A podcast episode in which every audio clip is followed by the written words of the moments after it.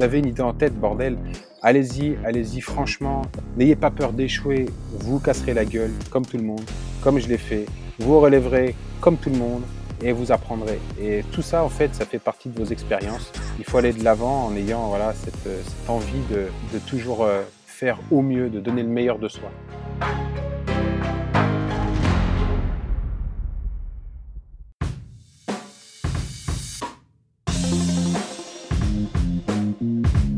Hello hello, c'est Loïc Blanchard, le créateur et host du podcast indépendant Les Frappés.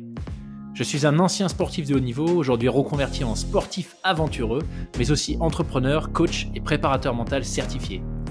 Passionné d'outdoor et de défis en tout genre, j'ai voulu créer une communauté autour des valeurs de résilience, de dépassement de soi et de détermination, en vous offrant chaque semaine des conversations inspirantes avec des invités incroyables issus d'univers très variés. J'ai reçu aussi bien des athlètes olympiques que des entrepreneurs à succès, des aventurières professionnelles ou encore des anciens des forces spéciales. Leur point commun, la passion pour leur projet et l'audace de se lancer. Alors fonçons ensemble découvrir mon invité de la semaine. Excellente écoute à vous les frappés.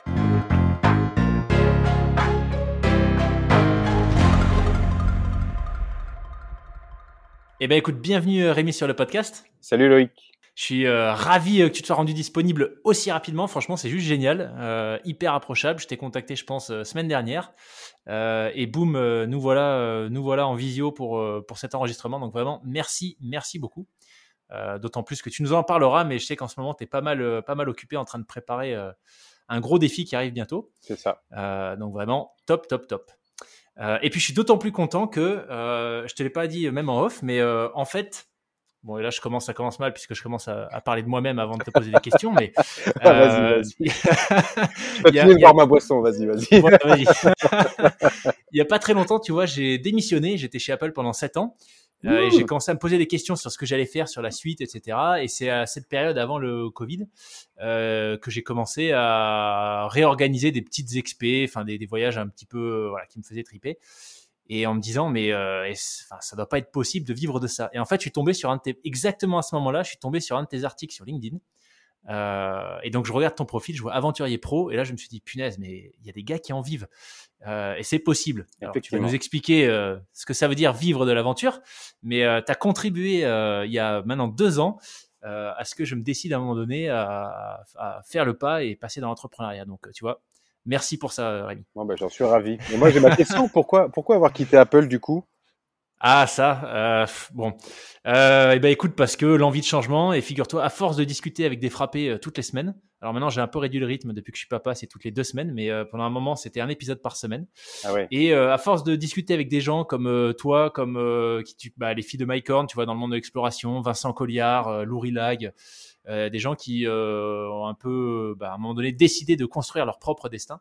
Je me suis dit que bah, finalement, euh, la vie est trop courte et il fallait que je fonce pour, pour tenter de faire le mien.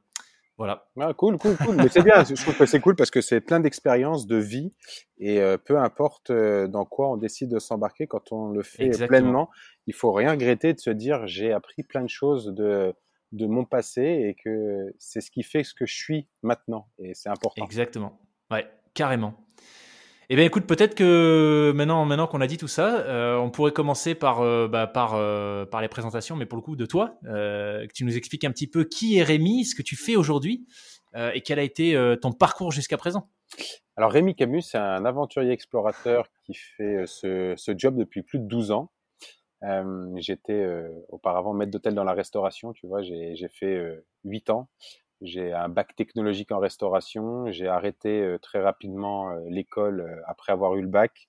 Je voulais aller explorer la restauration, tu vois, et, découvrir un petit peu les restaurants, les dessous des cuisines, tout ça. Je trouvais ça passionnant parce que c'est un, métier de passion, la restauration.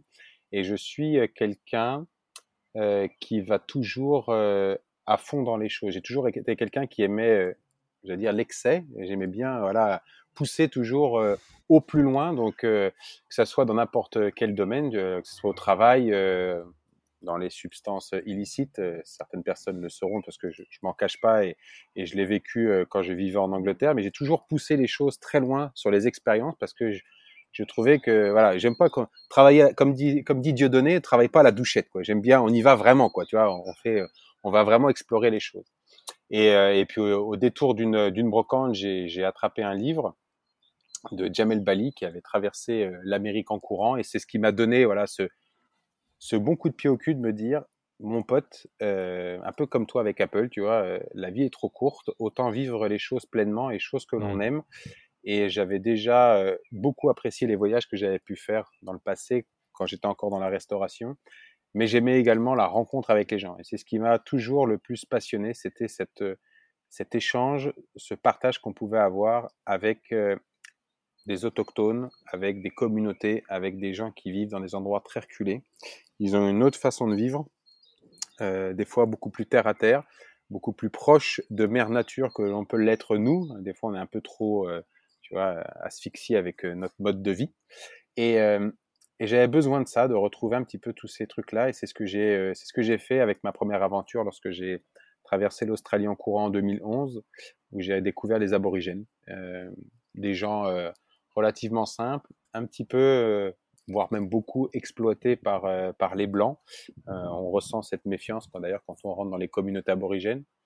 Et puis ensuite, en 2013, euh, complètement l'inverse de, de l'Australie, notamment avec la rencontre avec les aborigènes, parce que là, tu vas vers eux, mais c'est très difficile de se faire accepter. Là, quand tu arrives en Asie du Sud-Est, c'est tout le contraire. Tu es à peine posé le cul sur une berge, qu'il y en a un qui arrive avec une bière, euh, avec une cigarette et tu dis c'est pas possible, je vais pas être tranquille cinq minutes, laissez-moi. Et ça s'arrête jamais. Donc euh, ils ont pas du tout la même approche qu'on peut avoir en Australie. Et ensuite, eh bien voilà, le, Tour de France à la nage que j'ai que j'ai fait en, en 2018 en partant de, Dunkerque jusqu'à jusqu'à Monaco pour faire 2650 km. Donc j'ai pas fait euh, beaucoup de longues et grosses aventures, j'en ai fait que trois euh, parce qu'une aventure ça se prépare, ça prend du temps beaucoup de temps à préparer, ça prend du temps à réaliser et ça prend du temps à restituer. Et, euh, aujourd'hui, euh, les gens, les jeunes qui veulent se lancer dans l'aventure, l'exploration, ne veulent plus prendre le temps.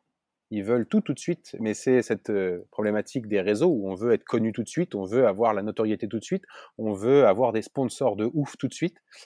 Et en fait, ils se rendent pas compte que se forger une notoriété, une carrière, un parcours, euh, d'être crédible aux yeux d'eux, peu importe qui c'est, hein, eh bien ça prend mmh. mais du temps et du temps et du temps et, et du travail. Euh, les, les, les, gens euh, ne voient que la belle facette, tu vois, de, de l'aventurier explorateur. Et moi, je leur dis, je fais, vous savez, c'est pas juste un, un, rêve bleu. On est sur un tapis volant et on est avec le prince à boubou. Hein, c'est pas ça. On est en galère, on travaille dur, dur. On se lève le matin. Euh, moi, je fais mes entraînements tous les jours, tous les matins. Euh, ensuite, c'est du démarchage de partenaires, monter les projets, ficeler, s'assurer que ça prenne forme, que les valeurs que tu défends coïncident euh, avec celles de tes, partenaires et vice-versa. Euh, créer une image euh, virtuelle qui soit euh, dynamique, intéressante, digitale également, qui puisse faire passer un message fort. Et en fait, tu te rends compte que tout ça, eh bien, ça prend beaucoup, beaucoup de temps et qu'il faut être assidu, euh, motivé et puis, euh, tu vois, avoir une certaine discipline. Mmh. Ah, tu mets le doigt sur un, sujet, euh, un sujet super intéressant. Euh, ça faisait partie, tu vois, des raisons pour lesquelles moi j'ai voulu lancer ce podcast et interviewer des, gens comme toi euh, qui, vont au bout de leur rêve, quelle que soit, leur, discipline entre guillemets. c'est justement pour parler de cette face un peu bah, immergée de l'iceberg, ce qu'on ne voit pas en fait. Tu vois, moi je suis un ancien sportif de haut niveau et en judo, et c'est vrai que typiquement, bah voilà, les gens si tu, si tu parles de judo à quelqu'un aujourd'hui, il va sans doute te dire ah bah Teddy Riner euh, 10 fois, tu vois, ou 20 fois champion du monde, enfin 10 fois champion du monde médaillé, mais il voit pas les euh, 15 ans qui passent, enfin qu'il a déjà passé à suer sur des tapis euh, 10 fois par semaine, mmh. euh, à perdre 20 kilos pour une compète euh, avant de les reprendre, etc. Enfin voilà, c'est euh, toute, toute, cette partie de sacrifice en fait, où, où tu as absolument personne qui est là pour regarder ce qui se passe. Et encore, j'allais dire le judo dans votre discipline, c'est une chance parce que euh, quand je dis une chance, c'est euh, grâce à Teddy Renner, mmh. grâce à, ah David Douillet, ce, ce, ce, sport, cette discipline a été mis en avant et ça a été, mmh. euh, ça a été génial, tu vois, pour tous les autres athlètes qui arrivent par derrière. Bah, le judo, ça a quand même, toi, ça marque de fabrique. Ouais. Tu prends, mais c'est euh, Alban Ivanov qui fait un, sketch là-dessus, euh, je crois, sur le lancer de marteau ou un truc comme ça, où, euh, où il raconte justement l'athlète qui, qui fait le lancer de marteau, ou de marteau, lancer de javelot ou lancer de disque. Mais c'est un truc de malade. Les mecs, ils s'entraînent comme des, comme des psychopathes pour atteindre un niveau d'excellence.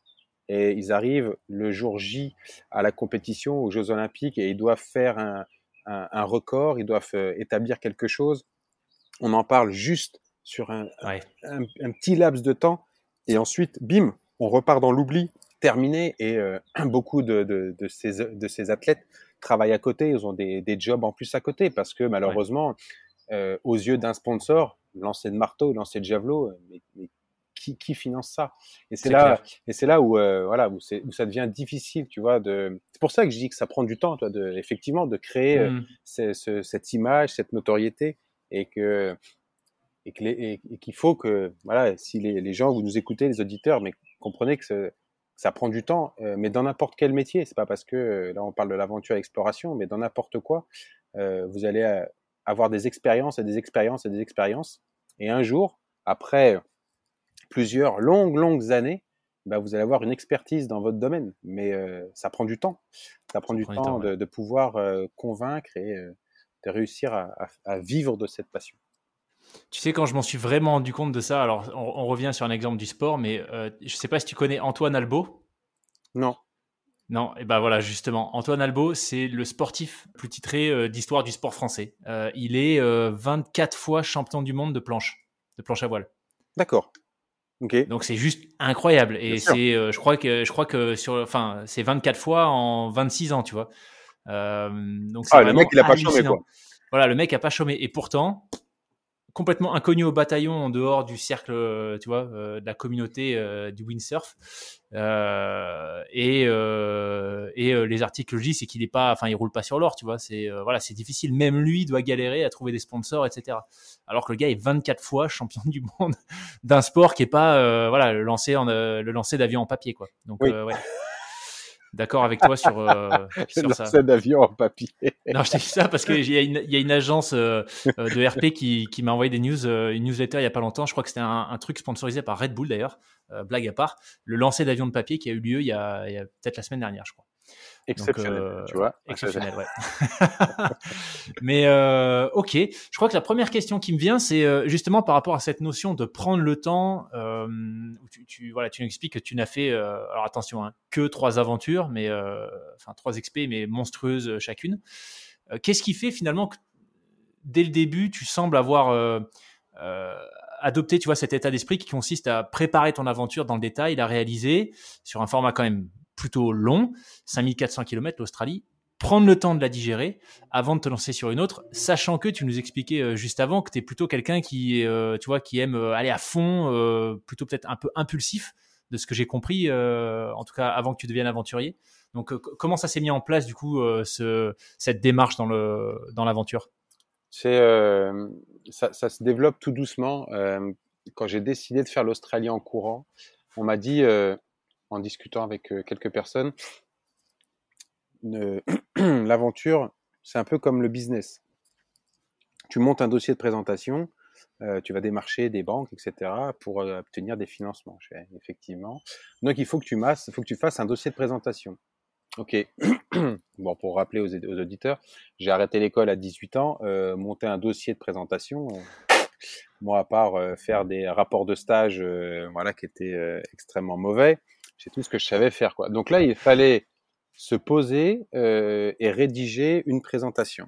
Quand tu n'as jamais fait ça de ta vie, mmh. euh, et puis c'est pas la même chose entre faire un rapport de stage où tu n'en as strictement rien à faire et faire un dossier de présentation pour une aventure qui potentiellement peut te coûter la vie et dont tu es follement passionné. Et c'est là, tu vois, où, euh, où tu as la, la, nuance entre je fais quelque chose parce que bon, faut que je le fasse, c'est des, des ordres, une obligation, et tout d'un coup, tu dois faire un truc parce que tu es passionné par le truc, tu dis c'est juste ouais. trop bien, il faut le faire. Et donc je me suis euh, plié à cette tâche, chose que je ne connaissais pas du tout. Donc il a fallu apprendre à rédiger, etc. J'ai toujours mon premier dossier, mon premier dossier de présentation. Des fois je regarde, je me dis mais mon Dieu, comment j'ai pu présenter un truc aussi nul, aussi moche que ça, bourré de fautes d'orthographe, avec des photos mais mal taillées, tout ça. J'ai fait mais mais c'était. Et en fait, ce que je trouve super intéressant, beaucoup m'ont posé la question, on dit, mais si tu devais revenir en arrière, est-ce que tu referais tes aventures pareilles, tes préparations, etc. Et en fait, oui, je referais tout pareil parce que, eh bien, je reprends exactement ce que je disais tout à l'heure. Tu, as, tu fais de l'expérience et un jour, tu, as, tu vas acquérir une expertise dans un domaine. Et je pense mmh. que tout ça, ça m'a permis de me, de me fabriquer, etc., de, de, de me développer et de, et de comprendre dans la, la, dynamique dans laquelle je voulais évoluer. Donc j'ai compris rapidement que la phase de préparation était nécessaire. Je savais qu'il fallait, euh, il y avait cette phase de préparation qui était vraiment très très importante. La deuxième phase, effectivement, la réalisation, bah, tu, mets en place ton projet. Jusque-là, tout va bien. La phase de, de restitution, la dernière phase, je comprenais moyennement cette thématique parce que l'aventure était terminée, je savais pas trop comment, euh, tu vois, la, la mettre euh, à l'écrit, en vidéo, je savais pas trop quoi en faire, tu vois. Et donc souvent, bah, je laissais tomber parce que bah, c'est bon, euh, on s'en fout, bah, j'ai fini l'aventure, c'est fini, quoi.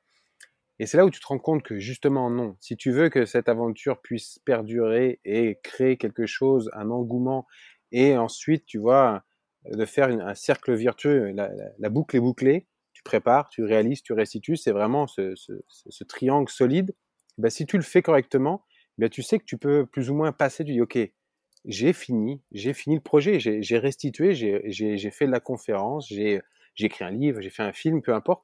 Mais du coup, la boucle est bouclée et je peux passer à autre chose en, en, en gardant l'expérience que j'ai vécue de, de cette première aventure. Et c'est ce qui m'a permis, moi, de d'avancer euh, un peu plus facilement vers ma deuxième aventure. En fait, elles ont toutes eu un lien parce que l'Australie, eh bien effectivement, j'ai failli crever dans le désert euh, du, manque d'eau à boire ma piste, tu vois. Ça m'a sensibilisé sur la thématique de l'eau, de me dire waouh, c'est ouf. C'est-à-dire que on peut mourir du manque d'eau. Et tu dis ça à des enfants ici dans les écoles, mourir du manque d'eau. Et ça veut dire quoi, mourir du manque d'eau? Enfin, On peut pas mourir du manque d'eau. Ben mmh. si, il y a des gens malheureusement parce qu'ils ont plus rien à boire, on peut mourir parce qu'on n'a plus d'eau. Et ça, ça m'avait vraiment bouleversé. Et c'est ce qui m'a permis de faire, bah, tu vois, mon cheval de bataille sur la suite. Donc le Mekong, je me suis servi des problématiques que j'ai eues en Australie pour rebondir encore plus, me dire, OK, il faut que je prépare encore plus mon aventure sur tous les points euh, euh, décisifs, sur de la compréhension, la faune, la flore. Et il faut que je fasse quelque chose à la suite de ça. Et forcément, bien, euh, tout s'enchaîne logiquement, c'est-à-dire ta notoriété prend plus de valeur, plus de, plus de renommée, les gens commencent à te connaître. Donc on vient plus vers toi, les journalistes, etc., les médias, et c'est ça qui commence à faire grossir. Et c'est là où tu te rends compte qu'il faut restituer, il faut rendre quelque chose. tu vois, moi je suis formateur en survie à côté et j'emmène mes stagiaires et, euh, et je leur dis, vous savez, on a ce qu'on appelle la règle de 3, qui est une règle qui est basée sur ce que l'être humain est capable de supporter en conditions extrêmes. Donc tu as 3 secondes d'inattention, trois minutes sans respirer, trois heures de régulation thermique, trois jours sans boire, trois semaines sans manger, etc. Et euh, la fin, euh, il y en a qui sont un peu, euh, c'est un, débat un peu ambigu. Il y en a qui disent c'est trois, trois mois, trois ans, peu importe. moi, je dis trois années. Non, trois années sans contact social. Et en fait, c'est ce que je leur dis. Je fais malheureusement cette thématique-là, c'est ce qui nous lie tous. On a besoin de parler et on a besoin d'échanger on a besoin de partage, on a besoin de rencontres. C'est ce qu'on fait là, tu vois. On hmm, échange, on partage. Et on a besoin de ça. L'être humain a, toujours été comme ça. S'il n'y a plus ce moment d'échange, de partage, tout s'arrête. Et la restitution, elle est basée là-dessus pour moi. On s'en fout que tu fasses euh, des conférences dans des plus grands, euh, euh, grandes entreprises, etc. Le film magnifique qui sera vu par des millions de personnes, etc. Mais rien que le fait de pouvoir le partager, même par exemple avec tes amis proches ou une famille, un cercle très très restreint, eh bien c'est déjà un échange et un partage. Et ça, c'est extrêmement important, tu vois, de pouvoir mettre des mots, des écrits, montrer des vidéos, des photos, même si c'est juste à deux trois personnes, tu vois, mais tu as raconté ce que tu as vécu. Imagine, tu fais n'importe quoi et à la fin, tu peux le dire à personne. Tu te dis putain, mais y a, je peux pas, pas. En fait, la, la, la, raison pour laquelle on fait des choses, c'est parce qu'on aime le dire, on aime le partager. C'est pas de l'égoïsme, hein.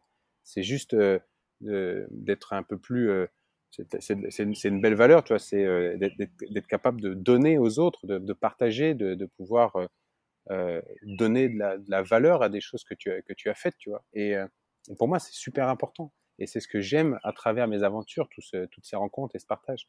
Donc toi, les, les, les trois phases, la préparation, la, la, la, réalisation, la restitution sont extrêmement importantes. Et c'est mes aventures au quotidien qui m'ont permis voilà, de, de prendre conscience de, de ces trois phases très importantes euh, qui sont euh, décisives. Et c'est un, un triptyque qui ne fonctionnera que si les trois phases sont respectées. Ouais. Tu, tu, si tu fais pas une, une bonne préparation, la réalisation de ton aventure ouais. peut être bancale, voire même mortelle, si tu vas vraiment dans des endroits, des endroits très reculés. Et du coup, ta restitution, bah, si, si tu es vivant, euh, tu vas raconter un, un, petit truc. Par contre, si tu es mort, bah, tu raconteras pas grand-chose. Ouais. Si, euh, si ta préparation était bien, mais que tu décides de, pendant l'aventure, de pas faire les choses entièrement, etc., bah, la restitution ne sera pas forcément très bonne parce que tu n'auras rien à raconter, tu vois, c'est, ça sera pas concret. Et après, euh, même, principe, tu fais une belle préparation et que tu as une belle aventure, mais que derrière, il n'y a rien, là, tu n'as pas de partage. Et du coup, bah, c'est creux. Donc, il faut avoir ces trois trucs-là. Et c'est toutes mes aventures qui m'ont permis voilà, de- d'aller toujours un peu plus dans la préparation, dans les belles aventures, dans de l'aventure humaine, dans le fait d'embarquer plein de personnes avec moi et que ça soit un moment de partage et de se dire, c'est pas je l'ai fait, c'est on l'a fait. Et c'est Hmm. parce que il était là, il était là, elle était là, nous étions là, vous étiez tous là, que je suis là aujourd'hui et qu'on arrive à monter sur cette, euh, sur ce rocher, sur euh, cette plage, sur ce qu'on veut, n'importe où, sur cette, le haut de la montagne, de dire putain, voilà, c'est grâce à toutes ces personnes. Et, et c'est ce, que- c'est ce que je trouve magnifique dans, dans les projets, de se dire euh, on embarque tout le monde et on donne de la valeur à toutes les personnes.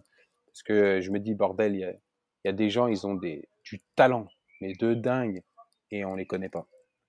Et, Ouais. et, et en fait, c'est ce que j'essaye de faire en, en, en embarquant tout le monde, de dire, regardez ce qu'il est capable de faire, regardez ce qu'elle est capable de faire, regardez ce que, ce que les enfants sont capables de faire avec leurs petites mains, des gamins qui ont 8, 9, 10 ans, regardez ce qu'ils sont capables de faire. Donc, euh, si eux, ils sont capables de le faire, bordel, on peut faire de belles choses. Allons-y. C'est clair, c'est clair. Mais sur le point, tu vois, de, euh, du triptyque, je trouve ça super intéressant. Et euh, ça me fait penser à quelque chose, parce que récemment, j'ai un, un auditeur qui m'a qui m'a contacté, qui m'a dit, ah, franchement, euh, euh, dernier invité, euh, ton dernier invité, c'était super, très inspirant, etc. Mais mais c'est tellement extrême ce qu'il fait que j'ai eu du mal à me à, me connecter. euh, Tu vois, euh, c'était très inspirant, mais j'ai eu du mal à me, me retrouver dans ce qu'il disait. Et en fait, je vais partager une histoire. euh, et tu vois, ça fait écho à ton triptyque. Euh, que moi j'ai vécu, j'ai rencontré un gars qui faisait des treks partout dans le monde. euh, en l'occurrence, c'était là, je l'ai croisé au Népal. Et, euh, et il avait systématiquement un carnet avec lui. Donc moi au début, je pensais que c'était un carnet journal de bord. Et en fait, il m'a expliqué que c'était un carnet en fait pour faire sa restitution de la journée justement. Mmh. Et moi je me disais, mais enfin. Euh, le gars, il, ça fait euh, 20 ans qu'il marche, euh, il fait des treks en milieu isolé partout dans le monde, euh, en solo. euh, Enfin, qu'est-ce qu'il apprend au bout d'une journée? Et en fait, il me montrait, tu vois, des, des- alors des vieilles pages du début de son carnet. Je pense pas qu'il s'en servait tout le temps, mais il y avait, euh, par exemple, un truc euh, s'il pluie, euh, casquette. Tu vois, s'il pleut, bah, mets une casquette. En fait, ça t'évite de te prendre la pluie dans le, euh, en pleine figure toute la journée. Euh, et, et en fait, ça m'était déjà arrivé sur un trek en Laponie suédoise, tu vois, de me prendre la pluie pendant quatre jours et d'avoir le visage, de, de rien y voir avec, tu sais, la capuche, tu tournes la tête, t'as ton nez dans la capuche parce qu'elle tourne pas. Enfin, voilà. Alors qu'avec une casquette, tu ne l'as pas. Un détail débile, mais où je me suis dit, ah ouais, mais en fait, il n'y a pas besoin de partir euh, traverser l'Arctique pour apprendre des choses. Bien sûr. Euh, tu vois, la- le coup de la casquette, je le fais systématiquement. Et chaque fois qu'on me dit, mais il va pleuvoir, pourquoi tu parcours avec ta casquette? Bah, Du coup, je partage ce truc, tu vois. Donc voilà, pour les gens qui nous écoutent, Rémi a fait des trucs de fou, 5400 km à travers l'Australie solo sans assistance, le Mekong 4400 km euh, et d'autres aventures dont on va parler. Donc je suis sûr que tu as appris des tonnes de choses, mais euh, voilà, c'est possible aussi, comme tu dis, euh, chacun à son niveau, de, se faire sa petite restitution à la fin d'une micro-aventure sur un week-end et, euh, déjà d'être capable de partager des choses intéressantes autour de soi. Tu vois, je vais, on va parler d'aventure. J'ai fait mes tro- trois grosses aventures et euh, il y en a une qu'on a fait en, en juin 2021. On a, euh, on a descendu la Loire en radeau. Donc, euh, on a décidé de- d'organiser ça, descendre de la Loire en radeau. Sur 12 jours, on a fait euh, 200 bornes à peu près. On n'a jamais autant rigolé, autant passé de bons moments. Euh, sur 12 jours, je vois qu'on a passé deux nuits. On était vraiment que les trois, trois potes, là, Valentin, Adrien et moi-même. Et sinon, on a toujours été accompagné de gens. Et à chaque fois, je dis aux gens sur les réseaux, je fais, mais venez, on est là. si vous voulez faire un bivouac, venez. Et des fois, on se retrouvait. Enfin, je me souviens d'un spot. je crois que c'était à, à, Charenton, un truc comme ça. On s'est retrouvés. On était une quinzaine sur la plage. j'ai des potes qui sont descendus du, du nord de la France. J'ai dit, mais qu'est-ce que vous faites là? Il m'a dit, t'as dit qu'on pouvait venir, du coup, on est venu, on veut passer une soirée avec toi. Et, on a passé 12 jours extraordinaires de, de rire, de partage. Il y a des, des gens qui, qui, nous voyaient euh, sur le bord de la rive, tu sais, on était rive droite, en train de descendre comme ça, et le mec était là, ouh, ouh, ouh, puis je fais ouais salut. Et puis il nous faisait des grands signes. Je fais ah il nous fait chier, lui, il faut tout traverser, tout ça. ouais salut salut. Et il sort, il sort une bouteille de, de vin blanc. Il fait j'ai du Sancerre. Je fais bon bah on arrive. on s'est fait chier à traverser tout le bras pour aller récupérer la bouteille de Sancerre. Et on a et c'était c'était trop bien. On a passé 12 jours extraordinaires où on a voilà partagé, rencontré les gens, euh, des gens qui nous ramenaient des fraises de leur jardin euh, et on, on faisait monter les gens sur le radeau. Tu vois, je me rappelle un, un, un monsieur qui était venu nous voir et euh, il n'avait pas pu nous ramener des trucs. Il nous avait retrouvé deux jours après. Il avait posé une table avec euh, bouteilles de champagne, des petites coupettes. Il fait ah je vous avais promis hein, de faire des petites coupes de champagne avec des fraises et du euh, hein. et ben voilà donc il a écrasé les petites fraises, coupe de champagne. Et je lui dis ah, vous allez quand même pas partir. Il fait comment ça? Je suis bah vous avez monté sur le radeau. Votre beau-fils, il prend la voiture, il descend. Vous, vous descendez avec nous. On va faire cinq petits kilomètres. Et après, on change. Et du coup, c'était ce, ces moments de, de partage et d'échange que les gens ont kiffé. Et, euh, et en mmh. plus, on sortait d'une période de Covid qui était euh, un peu compliquée. Euh, enfin, c'était trop bien, ce, ce, ce, moment de pouvoir se retrouver, de rigoler. Et, et c'est des moments, tu vois, on en revient à ce que tu disais tout à l'heure, il n'y a pas besoin d'aller à l'autre bout du monde pour vivre des choses fortes et de se dire, waouh, on a vécu 12 jours à la Robinson Crusoe où les gens ils nous voyaient passer quand on traversait les villes, ils se demandaient c'est qui les pirates là avec leurs radeaux pourris et, et c'était trop bien, tu vois? Et, et c'est ce que je trouve très rigolo dans dans l'aventure. Après l'exploration, ça reste plus poussé sur certains domaines, mais juste l'aventure, on peut vivre une aventure en quelques jours, quelques heures, en partant juste se promener dans les bois. Et c'est ça que je trouve assez assez ouf quoi. J'ai eu une invitée, euh, Chloé. Euh, c'était vraiment un super épisode euh, parce que bah, justement, c'est une fille qui fait des micro-aventures, qui habite vers Grenoble, qui a un van et qui tous les, enfin régulièrement part en, week-end ou long week-end explorer la France. Et, et donc quand je l'avais contactée au début, elle m'a dit, bah, tu sais, moi j'ai pas grand-chose à raconter. Enfin, je, je fais pas, je fais pas des trucs de fou. Je, je, tu vois, je pars pas, je sais pas, traverser l'Amazonie ou et, justement, j'avais dit, mais non, mais il y a aussi de l'intérêt à partager euh, le fait que, comme tu dis, il n'y a pas besoin de partir à l'autre bout de la planète pour vivre des choses fortes. Et en fait, euh, c'était juste un super épisode parce que elle a partagé mais plein, plein, plein de, choses, de, de bah, justement de micro-aventures qu'elle vit. Et j'ai des gens qui m'ont contacté en me disant, mais j'avais jamais pensé, euh, tu vois, aller faire deux jours de raquette en dormant sous la tente, quoi. Et pourtant, bah, je l'ai fait le week-end dernier et franchement, c'était des paysans. Exactement. Donc, ouais, je suis 100% d'accord avec toi. Pas besoin mais pour autant, sur ta première aventure, euh, c'était quand même l'autre bout du monde pour le coup. Euh, alors, tu la qualifierais plutôt d'expédition du coup, celle-ci?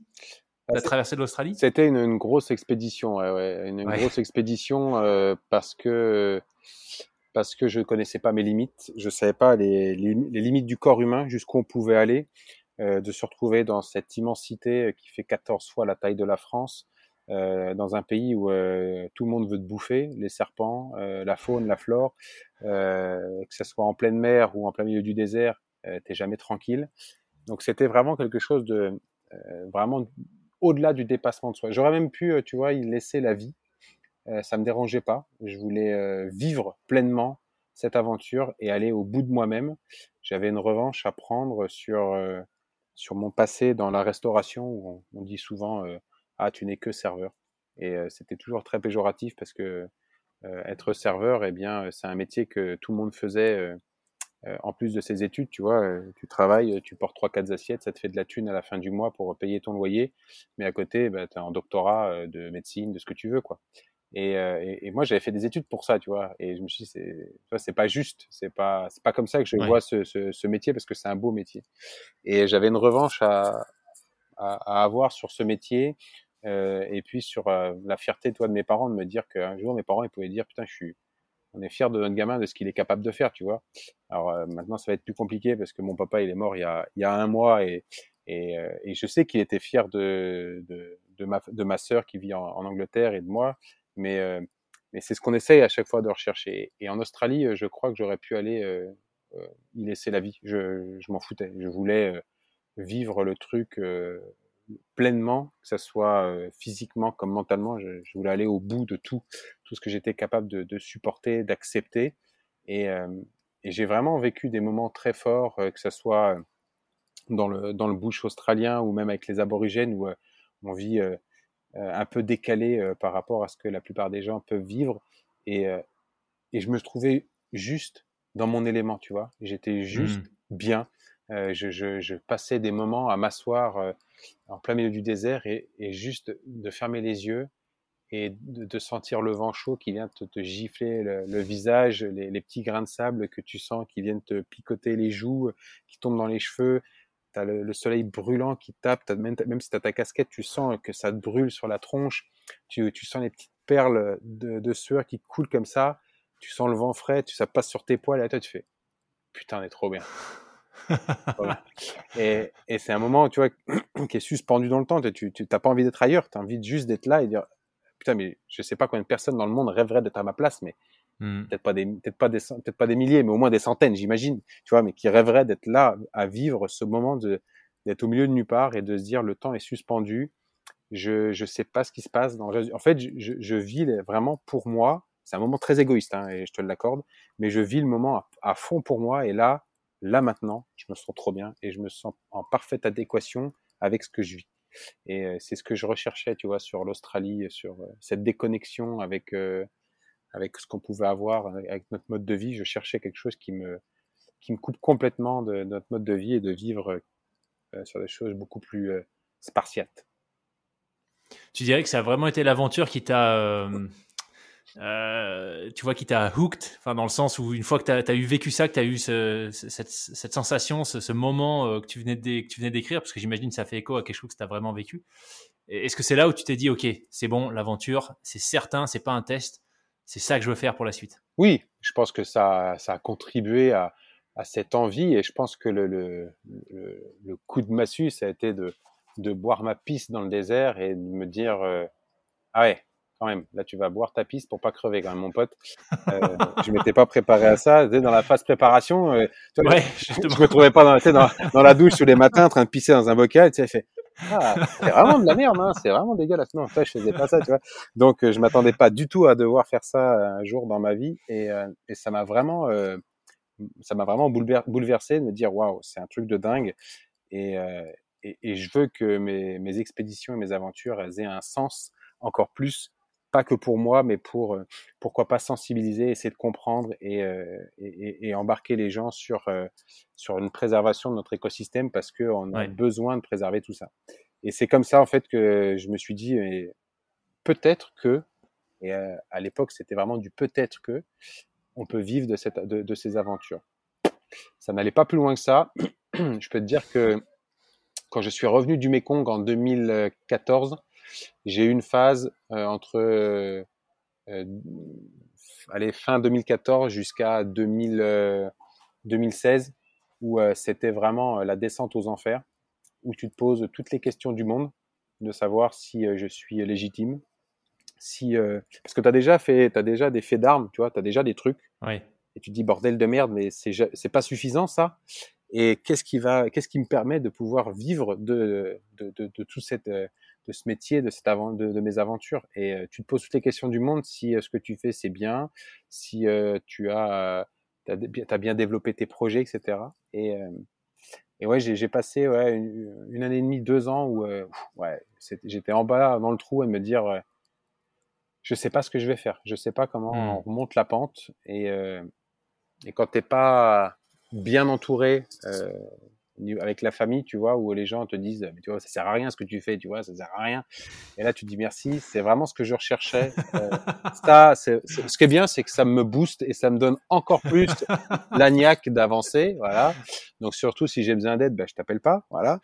Euh, et euh, t'essayes de remonter la pente et j'ai mis, euh, voilà, j'ai mis du temps, j'ai, j'ai réussi à remonter doucement. Et après, je le, je le cache pas, hein, c'est euh, M6 hein, qui m'a, qui m'a permis de, de remonter la pente euh, facilement parce que on m'a contacté pour faire l'émission sur M6, Wild, la course de survie, et ça a été ma, ma bouffée d'oxygène, me dire, putain, il y a des gens qui m'appellent pour, pour ça, quoi. Et, et, du coup, je me dis, il y a peut-être un truc là-dessus. Et ça peut-être. Sachant que tu l'as, sachant que tu l'as gagné, hein, pour, oui. Euh, pour info. Oui, maintenant, oui, euh, Mais c'est vrai que c'est ça qui m'a, qui m'a permis de remonter la pente facilement. Alors j'ai pas mal de questions par rapport à ça justement. Euh, ça fait écho à, quelques points sur lesquels on avait échangé avec euh, que je crois que tu, tu connais. Hein. Ouais euh, Lag. Euh, mais peut-être d'abord la parenthèse, parce que ça fait plusieurs fois que tu la mentionnes. Je me rappelle avoir lu ce récit où tu te retrouves après quatre jours sans eau. Mais je serais curieux de savoir si tu pouvais nous, nous expliquer un peu ce qui s'est passé, comment tu t'es retrouvé dans la situation où, bah, où tu as dû boire ta pisse en fait. En fait, il faut savoir que le continent australien, quand tu quittes les, les, les côtes australiennes, il n'y a plus grand monde. Euh, il y a quelques grandes routes qu'on appelle les Stewart, euh, la Stewart Highway, c'est la, highway numéro 1, après tu as la highway numéro 2, 3, 4, mais c'est juste des grandes routes, et après euh, c'est des, des étendues. C'est le désert. Ouais, c'est vraiment le désert. Il n'y a pas grand monde, il n'y a pas beaucoup de personnes qui vivent là. Et je me suis retrouvé en fait sur la, ce qu'ils appellent la back road. Donc, tu prends la route pour aller sur Alice Springs. Et Alice Springs, c'est la plus grande ville dans le centre de l'Australie. tu as deux routes pour y accéder. Soit tu prends la Stewart Highway en partant de Uluru, le gros monolithe rouge là, euh, qu'on appelle Rock en, anglais, et tu as deux routes, soit tu prends la, la Leicester Highway puis la Stewart Highway pour remonter, ou alors tu prends ce qu'ils appellent la back road, donc tu fais tout le tour en passant par le désert pour aller sur euh, Alice Springs. Et puis j'avais pas envie de me taper de la route, je voulais vraiment être sur de la, de la piste, de la terre, de la poussière, bouffer du sable, et je trouvais ça rigolo. Quoi. Donc euh, on y va, j'avais bien chargé, je savais que ça allait être long et compliqué. Euh, et, et, et, tu bois bien plus que de raison. Je consommais des fois 10, 15, 20 litres d'eau par jour. Euh, sauf que. Ah ouais. Bah ouais. Ouais, ouais, ouais. Euh, à courir, euh, quand il fait 50 degrés, tu te rends compte que même courir à 10 km heure avec une petite remorque qui fait 40 kg derrière toi, mais effectivement, euh, tu consommes quoi pour pouvoir t'hydrater. Et, euh, et, moi, je suis quelqu'un en plus, je, je, transpire très très très facilement. Donc c'est cool parce que ça te permet de réguler et, et d'avoir la clim euh, au quotidien. Mais bon, la clim, faut l'alimenter quoi. Ouais. Donc, euh, ouais, donc 15-20 litres, de, 15-20 litres par jour, ça fait quand même une grosse quantité de flotte à boire, mais surtout à transporter. Et euh, donc j'avais emmené une grosse quantité et j'attaquais donc la partie euh, du désert pour aller sur Sky Springs. Je me, suis retrouvé avec avec plus rien avec plus d'eau du tout euh, avec euh, sur, dans la remorque. Il me restait juste, tu vois, un, un, bout de fond comme ça que j'ai fini euh, dans, dans une bouteille. Et t'avances, t'avances un jour, deux jours, trois jours, et plus les jours avancent, et moins tu cours vite, et plus tu marches, et plus tu te poses des questions, et plus tu t'abrites la journée euh, pour te cacher du soleil sous un arbre, pour patienter, pour avoir les températures un peu plus fraîches en fin de journée et progresser pas trop longtemps la nuit parce que bah, tu peux pas euh, consommer trop de ta frontale parce que bah, il faut que tu la préserves pour euh, quand tu t'arrêtes principalement. Mais surtout, c'est que la nuit, il n'y a pas que toi qui sors dehors pour aller eh oui. chasser. Il y a d'autres bestioles qui ont faim. Et donc, euh, il n'est pas rare des fois de voir passer euh, des gros, euh, grosses, des iguanes énormes qui passent devant toi ou des serpents. Il faut savoir qu'en Australie, les serpents, c'est pas tous tes amis, quoi. Il y en a certains, ils sont mortels pour l'être humain, surtout là où j'étais en plein dans le désert. Et tu te retrouves à devoir marcher ou t'as tes oreilles, tu vois, elles sont grandes comme ça et tout d'un coup. les sens en alerte. Ouais, ouais t'as tes oreilles, elles font presque 30 cm de diamètre. Ça, c'est des vraies paraboles. Le moindre, le moindre craquement, t'as ton couteau à la main, tu dis non, j'ai pas peur, hein, vous inquiétez pas. voilà, t'es es prêt à sauter sur tout ce qui bouge. Euh, donc effectivement, tu vois, t'essayes de privilégier les, les, les, très tôt le matin et le soir pour pouvoir essayer d'avancer un maximum. Et puis euh, tu, tu, tu, ressens la douleur. En fait, le, la déshydratation, euh, on l'a tous vécu et je pense que toutes les personnes qui écouteront euh, ont déjà vécu ce moment-là.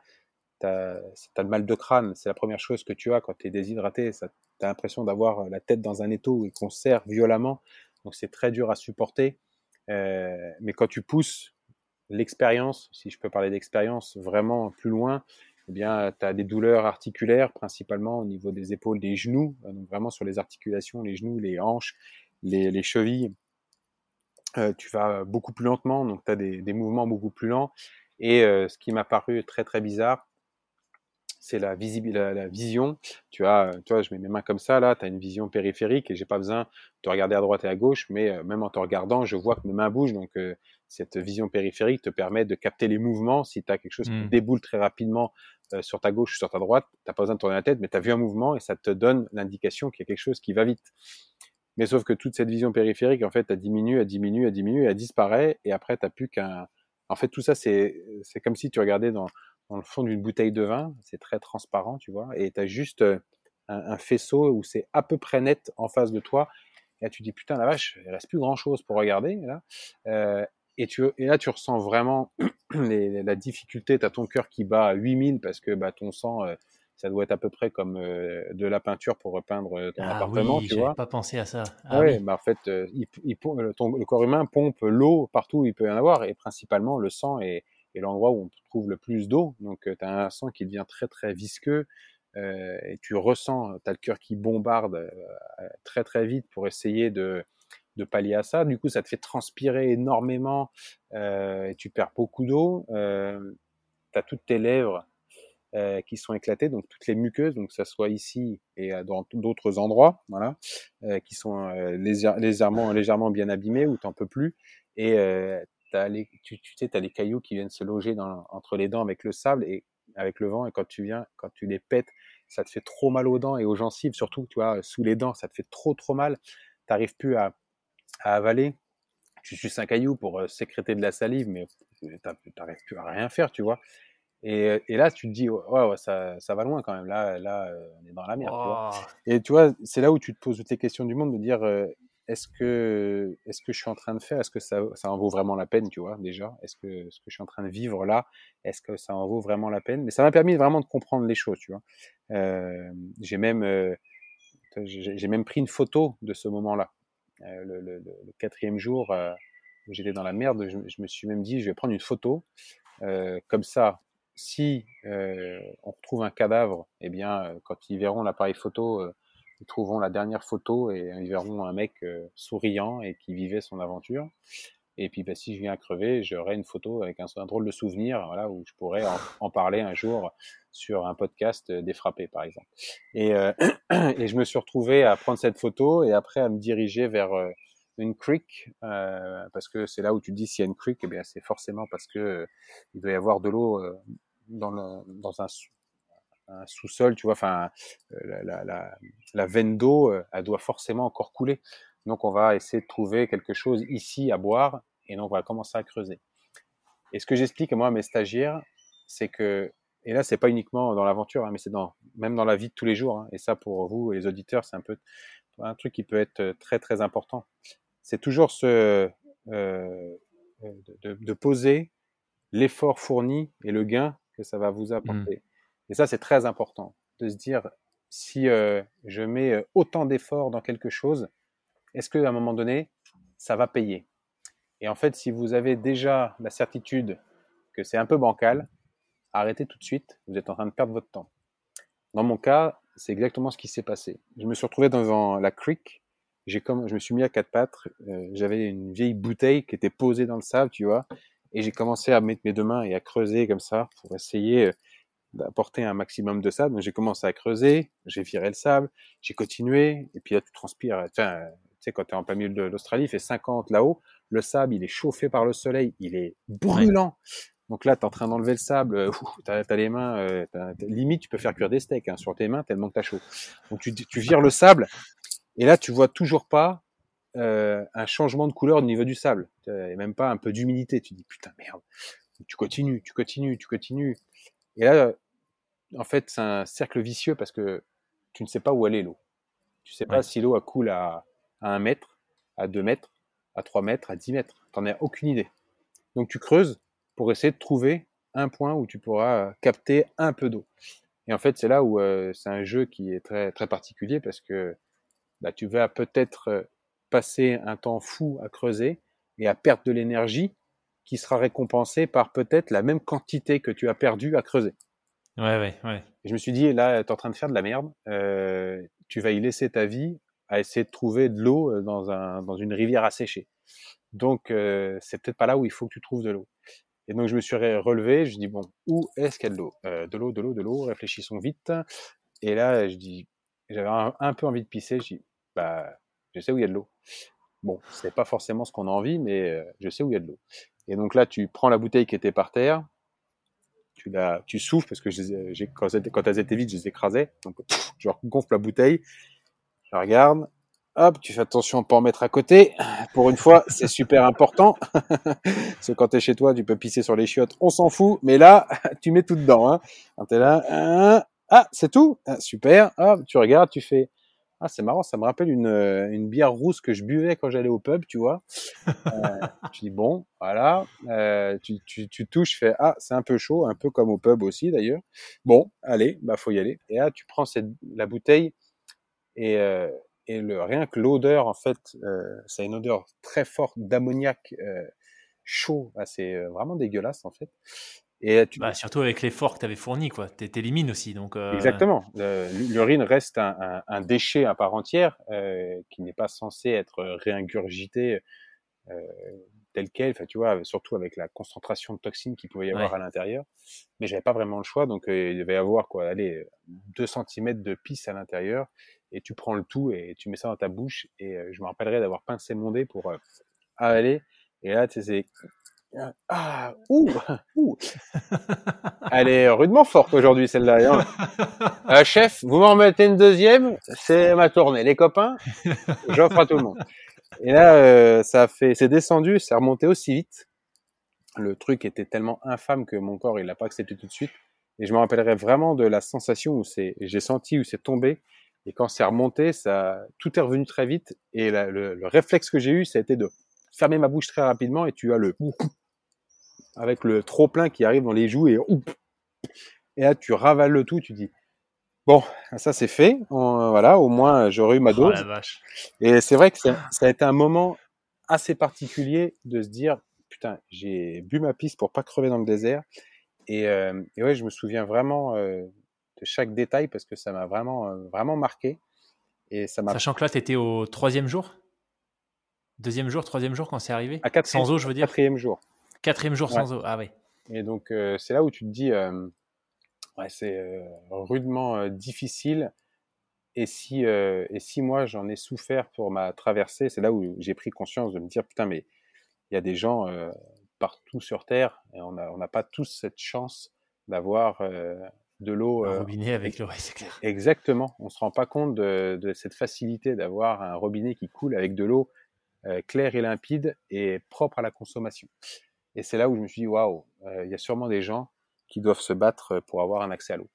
Notamment certains peuples en Afrique euh, voilà, qui doivent euh, se battre pour préserver leurs puits, ou alors des enfants ou des femmes, c'est souvent les femmes et les enfants qui, qui se tapent cette corvée de devoir aller marcher 5, 10 bornes, 15 bornes pour aller chercher l'eau dans un puits, dans une rivière et le ramener directement dans, dans, la, dans, la communauté. Et, c'est là où je me suis dit, il y y a vraiment des inégalités. Et, et si on, on, veut pouvoir euh, avoir encore cette chance de se dire, putain, on arrive à, à boire une eau de qualité, euh, parce que, en fait, on, on, le dit souvent, euh, les gens ne se rendent pas compte, tu vois, de, de son importance. C'est un bien commun qui est vital. Mmh. Et ça va bien au-delà de dire, ah mince, ma, ma cote en bourse, elle a baissé. Son, son, son, à un moment donné, tes priorités elles deviennent de plus en plus restreintes et on redevient euh, sur un instinct animal, c'est-à-dire euh, tout ce qui est euh, matériel, on n'en a strictement rien à foutre. Euh, de pouvoir dormir dans un bon lit, t'en as strictement rien à faire. Au début, tu, tu penses à une bonne douche parce que ça va te faire du bien, mais plus, les, plus le temps passe et même la douche devient euh, futile, c'est pas ce qui t'intéresse. Tu penses à de la nourriture, tu dis ah, j'aimerais bien manger. Et à un moment donné, quand tu te retrouves à plus avoir d'eau, il n'y a plus rien sur Terre qui te préoccupe. La seule chose que tu veux, c'est boire. Et, mmh. euh, je pense que j'aurais été capable de tuer une personne rien que pour boire son sang. Et c'est là. J'avais, j'avais, je crois, je crois que ça, tu l'as déjà dit plusieurs fois et je l'avais lu et ça m'avait marqué parce que je pense que j'ai jamais connu la soif de la même façon que j'ai jamais vraiment connu la faim au sens la véritable faim ou la véritable soif comme tu, tu l'as connu. Mais je peux assez facilement, enfin, je peux imaginer, j'en sais rien, mais quand je vois euh, à quel point j'y pense quand je suis, euh, j'ai fait, j'ai fait une fois une grosse course, tu vois, un 70 km et il y avait des ravitaux partout, mais il se trouve que j'en avais pas pris euh, sur le dernier ravito. Bon, mmh. bref, j'ai eu soif, tu vois, voilà, soif. Et, et, ça m'a, ça, enfin, ça m'obnubilait. Pas au point de devenir fou, tu vois, ou de me dire, putain, si je croise quelqu'un, je lui vole sa gourde. Mais j'étais parfaitement en sécurité. Mais, mais de voir comment enfin à quel point ça, ça, me préoccupait juste sur euh, quelques heures, alors que ça faisait, euh, enfin ça faisait que quelques heures que j'en manquais. Je me dis mais la sensation quand tu es au quatrième jour, enfin ça doit être, euh, tu, tu, deviens fou en fait. Donc je ah, tu deviens fou et tu deviens et tu deviens très agressif. Tu, tu comprends le comportement des animaux. pourquoi est-ce que ils deviennent très agressifs? Ils sont capables de, de, de bondir très rapidement parce que ils préservent un, un endroit pour manger, pour boire, peu importe, euh, tu, tu, comprends euh, pourquoi euh, certaines peuplades sont capables de, de s'entretuer à coups de machette dans la gueule pour pouvoir préserver un puits. Et moi, je m'en suis rendu compte, tu vois, quand en 2019, j'ai embarqué avec moi six personnes, six, six néo-aventuriers en Australie pour leur faire découvrir le, le, continent australien et les emmener dans la communauté aborigène que, que j'avais vécu, que j'avais rencontré en, en 2011. Et sur le parcours, tu vois, il y en a plein qui, euh, euh, qui, jouissaient en regardant l'eau. Ils se disaient, oh, c'est trop bien, c'est de l'eau, etc. Et je me souviens d'une participante qui m'avait dit ah mais c'est pas pas assez dur franchement c'est relativement simple je pensais que ça aurait pu être plus difficile et on était en plein dans le désert et je leur dis je fais mais si vous voulez je fais la problématique de notre aventure c'est que on n'est pas juste une personne, on est un groupe et il mmh. faut s'adapter à toutes les personnes. On peut pas euh, juste dire euh, égoïstement, bah moi je suis là, je veux que ça soit comme ça, et donc euh, je suis non, il faut être capable de mettre bien de l'eau dans son vin et de trouver le juste milieu entre ce que toi tu aimerais faire, ce que l'autre est capable de faire pour pouvoir faire une belle aventure, parce que n'oubliez pas, vous êtes un groupe. Et je leur ai dit, hein, je fais, mais si vous avez vraiment envie d'en chier comme pas possible là tout de suite, mais vous me le dites. La bouffe, on la met par terre, d'accord? On balance tout, on éparpille tout, et puis on y fout le feu. Il n'y a pas de souci. ça, je sais faire. Je fais la flotte qui reste en haut. Moi, je me déshabille, je me mets à poil. Je prends la flotte et je me lave devant vous. Je fais, puis c'est tout. Je fais là, tout d'un coup, on passe le level sur un level un petit peu plus haut. Et vous allez voir que tout d'un coup, de se retrouver sans eau et sans nourriture, eh bien, c'est pas le même engagement. Et en fait, les gens n'ont jamais vécu ça. ça. Maintenant, tu vois, en tout cas dans notre contrée en France, ça, on, a, ça, on a encore des gens qui vivent dans, sous le seuil, tu vois, de pauvreté où c'est difficile. On a même, enfin, je sais pas si tu connais des gens, toi, qui, qui ont des difficultés pour avoir un accès à l'eau, accès à de la nourriture, mais ça, toi, moi, j'en connais pas autour de moi. Mais de se retrouver dans une situation comme ça, vu, que les gens ne l'ont jamais vécu, eh bien, moi, je le voyais dans, dans, dans, dans le regard des gens où on montait sur un niveau supérieur d'agressivité et je me souviens de Philippe qui était le doyen et euh, on finit l'aventure, on a fait 11 jours de, marche euh, dans le désert, tout ça, et on est arrivé euh, donc à notre, sur notre point final, on est terminé. Et euh, je me toujours de ce qu'il avait dit au micro, on, on, on, faisait des interviews avec Valentin pour raconter l'histoire, et il nous a dit, franchement, 10 jours de plus et on se finissait à coups de bois dans la gueule. Hein bon, heureusement que ça s'est bien terminé, les gars. Hein. et c'est là où tu te rends compte que tu te dis, putain, la vache, pour de l'eau et de la nourriture, tu vois, on est, capable d'aller euh, aussi loin que ça. Donc, c'est effectivement, euh, l'eau devient euh, précieux. Et quand je dis que c'est un bien commun, c'est que on a besoin d'avoir une qualité d'eau pour vivre sur Terre. On, vit avec l'eau que, que, vivaient les, dinosaures et on, doit être capable de préserver tout ça. Et donc, forcément, ça passe par la mmh. préservation de notre écosystème mais ça a été un, riche enseignement de faire ça en Australie en tout cas. J'imagine. Et alors après, c'est vrai que le reste de tes aventures, effectivement, le fil rouge, c'est quand même, c'est quand même l'environnement aquatique. Si on balaye, j'aimerais bien qu'on puisse parler avec autant de détails de toutes tes aventures, mais il faut quand même qu'on prenne en compte le temps. Mais si je me rappelle bien, le Mekong, il y avait un petit paradoxe, c'est que tu étais, étais, complètement, pour le coup, là, entouré d'eau. Mais il n'y avait pas forcément ce paramètre de propre à la consommation, hein, il me semble. C'est extrêmement pollué, c'est ça? Bah, en, tout cas, sur la partie haute, quand tu es au Tibet, tu arrives à avoir une, une, une, eau relativement propre, même si la, la population déverse assez facilement euh, toutes leurs, euh, tous leurs déchets dans, dans le fleuve. Euh, tu vois toutes sortes de trucs possibles, imaginables, entre les, produits phytosanitaires, des produits issus des, des, des, des hôpitaux, euh, les, chaussures, les animaux morts, enfin tout, on balance tout dans, la rivière, parce que ce n'est pas encore un fleuve au Tibet et sur la partie haute de la Chine, on n'est que sur une rivière qui s'appelle la Lancang River, avant de devenir le Mekong un peu plus bas sur, sur la Chine mais on jette toutes sortes de merde dedans. Mais la, population, si tu veux, elle n'est pas très importante. On est sur une population relativement euh, euh, un peu éclatée. Ce sont que des petits villages. Il euh, faut savoir que le, dans le Yunnan, ce sont que des grandes montagnes. Le Mekong coule dans les gorges. Bah, pour vivre là, il faut, faut, faut, avoir, faut aimer, faut aimer la rusticité, quoi. Par contre, plus tu, plus tu commences à attaquer et, descendre euh, le Mekong, euh, effectivement, quand tu attaques sur euh, la Birmanie, la Thaïlande, le Laos, on est sur des, les montagnes qui s'aplatissent et on est plus sur de la plaine. Donc, on a beaucoup plus de population. Et donc, qui dit plus de population, plus de, plus de déchets et plus de, de décharges à ciel ouvert et de, de déchets qui jonchent la surface de l'eau. Et on se retrouve à aller comme ça tout doucement jusqu'au Vietnam. Donc, effectivement, le, le, fleuve euh, augmente en, quantité de, population et augmente en quantité de déchets. Donc c'était assez drôle de se retrouver dans, dans un environnement où je manquais pas d'eau pour cette fois-ci, euh, comparé à l'Australie, mais qui n'était pas forcément euh, propre à, à la consommation telle qu'elle. D'ailleurs, petit point très important, le, les circuits courts, ça a été inventé par les Asiatiques, ça a été inventé par les, les Chinois. Moi, je l'ai vécu directement sur le fleuve. Euh, nous, on te dit, euh, toi, il faut produire ces euh, légumes là-bas, il faut faire du circuit court. Et je l'ai vécu là-bas parce que la plupart des gens qui vivent sur les bassins de rétention d'eau en amont des barrages vivent souvent dans des, sur des maisons flottantes qui sont posées sur le bassin de mmh rétention d'eau. Et je finissais souvent le soir, des fois chez les gens, à manger. Donc, même rituel, hein, tu sais, tu commences par boire un petit thé vert, ensuite on amène de la bière chaude, dégueulasse, où on boit des litres et des litres dans un, un seul petit verre et on fait tourner le verre entre tous les participants autour de la table. Donc, autant te dire qu'au bout d'une demi-heure, la caisse de de 12 bouteilles d'un litre, il passe entièrement. Donc, euh, je, je t'épargne l'envie de pisser que tu peux avoir toutes les 5 minutes. Derrière, tu attaques le riz, la bouffe et tous les plats. Et après, tu finis avec de l'alcool de riz, où je suis sûr qu'une mobilette démarre au quart de tour. Bon. Effectivement, tu te dis, après avoir mangé, on est bien plein dans les deux sens du terme. Bon.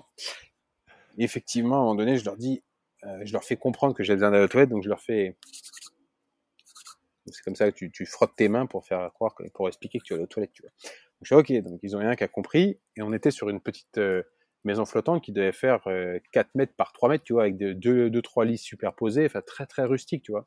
Une porte qui te permettait d'aller sur une terrasse extérieure euh, qui gagné sur la berge, et une autre porte qui donnait sur les toilettes. Moi, je ne sais pas ce que c'était les toilettes, on venait juste de finir de manger, on avait du riz avec du poisson et tout ça, poisson qui pêchait, impeccable. Et là, j'ouvre la porte des, euh, pour aller aux toilettes et je fais Ah ouais, ok. Donc euh, tu passes la porte et en fait, ils avaient juste soudé deux barres, euh, donc deux, si tu veux, en droite parallèle et puis deux autres, donc ça faisait un, comme un genre de, de, de, de, hashtag, si tu veux. Donc là, tu te mets dessus et si tu veux, la surface de l'eau se trouve 30 cm en, dessous, en dessous des trucs. Donc, tu es là, tu te mets accroupi, hop, tu es là, tranquille, hop, faire attention pour pas que la petite goutte d'eau remonte quand tu fais ploc, hop, tu es là, concentration, méditation, hop, tu lâches tout. Et là, quand tu te relèves, tu vois tous les poissons qui viennent et qui viennent bouffer, tu fais, bah, c'est dégueulasse, ça. Bon. Et là, tu te rends compte que le mec, euh, le bateau qui lui servait de, pour te déplacer, mais les filets étaient dedans, et que tu vois en train de remonter les filets avec des poissons, et tu fais, ah, j'ai compris. tu vas pêcher tes poissons là-bas, espèce de con, et c'est ce qu'on mange le soir. Et en fait, euh, on les nourrit bien parce qu'on vient chier directement dans le bassin de rétention. ok. Et le truc qui est très drôle, c'est qu'on allait aux toilettes, genre euh, à 3-4 mètres, et lui, il prenait sa bouilloire, il passait l'autre porte sur la terrasse, et il allait à, juste à l'opposé, et il prenait l'eau euh, du bassin de rétention d'eau, qui posait ensuite sur la gazinière, qui faisait bouillir, et c'est ce qu'on consommait euh, pour le thé, tu vois. Et je fais, ah ouais, effectivement, le circuit court euh, est vraiment très très court, quoi, tu vois. Et je fais, je comprends euh, cette petite problématique que je peux avoir des fois dans, le, au niveau du ventre où je sens que ça gargouille, mais tu sais pas trop ce que c'est. Assez surprenant, tu vois. Et, euh, et, et c'est ce qui m'a, c'est ce qui m'a toujours, ce que j'ai toujours apprécié, en tout cas en Asie, c'était ces moments de partage et de, de qui étaient complètement décalés par rapport à nous, tu vois. Ouais tu vas pas aller récupérer l'eau des chiottes pour faire boire un, peu d'eau à ton pote, tu vois? Et, tu vois, et je trouvais... A priori, non. non, non, non, tu vois, on reste un peu plus civilisé, tu vois? Et je trouvais ça mais tellement drôle et, déconnecté que, et que je trouvais ça passionnant. Et, c'est vrai que cet aspect à l'eau euh, était, euh, était assez drôle parce qu'on avait de l'eau en abondance, mais pas forcément euh, de, de, de, qualité vraiment comme on peut l'imaginer parce que, eh bien, tout le monde déverse directement toutes sortes de déchets, comme, on peut, comme je viens de le dire, tu as toutes sortes de déchets dans le fleuve. Et, euh, et, en plus de ça, en plus des déchets, eh bien, il y a la fonction des barrages hydroélectriques qui, elle, vient stopper l'écoulement naturel eh de la rivière et du fleuve. Et donc, on a des bassins de rétention d'eau qui viennent se remplir. Effectivement, tout le limon et toutes les, euh, les, les mers en suspension descendent lentement et on se retrouve à avoir, eh bien, effectivement, des bassins de rétention d'eau qui sont euh, relativement euh, pollués sur, euh, sur, le, sur la partie haute du Mékong. Et t'as pas eu de, de soucis là d'un point de vue, enfin tu vois, dermato, t'as as passé six mois je crois pour ah faire cette descente du Mékong. Ah, cherche pas, j'ai des pieds, il faudrait que je te fasse voir des photos, mais j'ai des pieds, tu, tu reconnais pas mes pieds, tu te dis, mais sinon, il faut un kit, tu changes de pied. Sinon, j'ai eu un, eu un pote, euh, Josh, euh, un pote euh, américain qui m'avait accompagné pour prendre que des photos. Et je lui dis, ce que tu fais, c'est que tu prends uniquement que des photos et des vidéos. Et même si je me fais arrêter par les flics, bah, tu filmes. Et c'est tout. Tu viens pas m'aider. Je fais d'accord. Et quand je suis arrivé à Phnom Penh, lui, il vivait, il avait un petit appartement à Phnom Penh. Et il m'a, il est arrivé avec un petit bateau pour me filmer, prendre des photos à 3-4 km de l'arrivée à Phnom Penh. Et euh, mais j'en pleurais, j'en pleurais, j'en pouvais plus. J'avais les pieds en, en, vrac, mais en vrac, j'avais pas dormi. Ça faisait 28 heures que je palmais parce que je voulais pas euh, passer euh, cette portion-là pour arriver à Phnom Penh deux jours parce qu'il y avait plein plein de gros bateaux qui qui sillonnent le fleuve et qui qui, qui ont une, certaine façon de naviguer. En fait, ils allument la lumière pendant 10 secondes et après ils éteignent la lumière pendant 20 secondes. Et ils avancent, ils continuent. Et après ils rallument la lumière et en fait ils font tout ça. Donc toi, tu es en plein milieu du fleuve, tu es là, tu palmes, tu fais une lumière, une là, une là. Et hop, tout le monde éteint. Et tu fais, putain, c'est soirée Saturday Night Fever, mais euh, il y a, y a, l'ambiance, mais il n'y a pas la musique. Hein. Et là, tu es là, tu fais, putain, les cons. Et là, tout d'un coup, ils rallument les lumières, tu fais, oh, ils ont vachement avancé, tu vois. Et, et, ça me foutait la trouille parce que je savais pas du tout où j'étais. Euh, j'ai eu une fois où j'ai failli me faire euh, écraser par un bateau. Je regardais, tu vois, le, la, la, rive qui me permettait de progresser. Je voyais des lumières, donc ça me permettait d'avoir un point fixe euh, dans, dans, la nuit. Puis tout d'un coup, le point il disparaît, tu sais. Puis je, je merde, il y a plus rien. Puis là, euh, tu sais, je m'approche un peu plus comme ça, je penche ma tête, puis je vois un truc un peu bizarre, noir, qui passe comme ça. Puis là, je prends mon point, puis je tape, et puis ça fait boum, boum. En fait, il y avait un bateau ah ouais. qui passait à côté de moi, et en fait, je l'ai pas vu. Il avançait, euh, il avançait pas vite, tu vois. Il, il devait avancer peut-être à à 5, 6 km heure, tu vois. Moi, j'ai avancé à 3, 4, donc on avançait. Mais du coup, il est passé à côté de moi. Et quand j'ai réalisé que c'était un bateau, j'ai juste le temps de me, me, bombarder sur la droite parce que je sais que derrière, il y a les hélices et puis ils ont eh pas un système euh, très safe au niveau des hélices. Donc, je vais me faire couper les jambes. Et euh, enfin voilà, toi, donc c'est pour ça que je voulais passer euh, cette portion-là avant d'arriver à Phnom Penh bah, de, de, de, nuit, parce que je sais que les bateaux ils arrêtent de naviguer vers 10h, 11h du soir, parce qu'après c'est trop dangereux. Et donc ils se mettent au mouillage et ils arrêtent, ils arrêtent de, de naviguer. Et donc moi je, suis arrivé à Phnom Penh euh, deux jours et je me souviens euh, quand je suis arrivé j'ai échoué sur le, banc de sable et euh, et, Josh prenait des photos et fait Remy you're dead? Et j'étais comme ça puis je fais almost et, et, il me, et, il me, répond, je sais plus quoi, euh, en anglais, fait, oh, at, least you didn't lost your sense of humor. Et je fais, hey, t'as raison, ouais. J'ai pas perdu mon sens de l'humour. et j'étais, mais en PLS. Et, euh, et je me suis assis sur la, la plage, j'ai retiré mes palmes, mes bottillons, et j'avais fait exprès de mettre des, des bandelettes euh, exprès euh, pour les pour quand tu te soignes sur mes pieds parce que j'avais les pieds mais en, en feu, tu vois, j'en pouvais plus.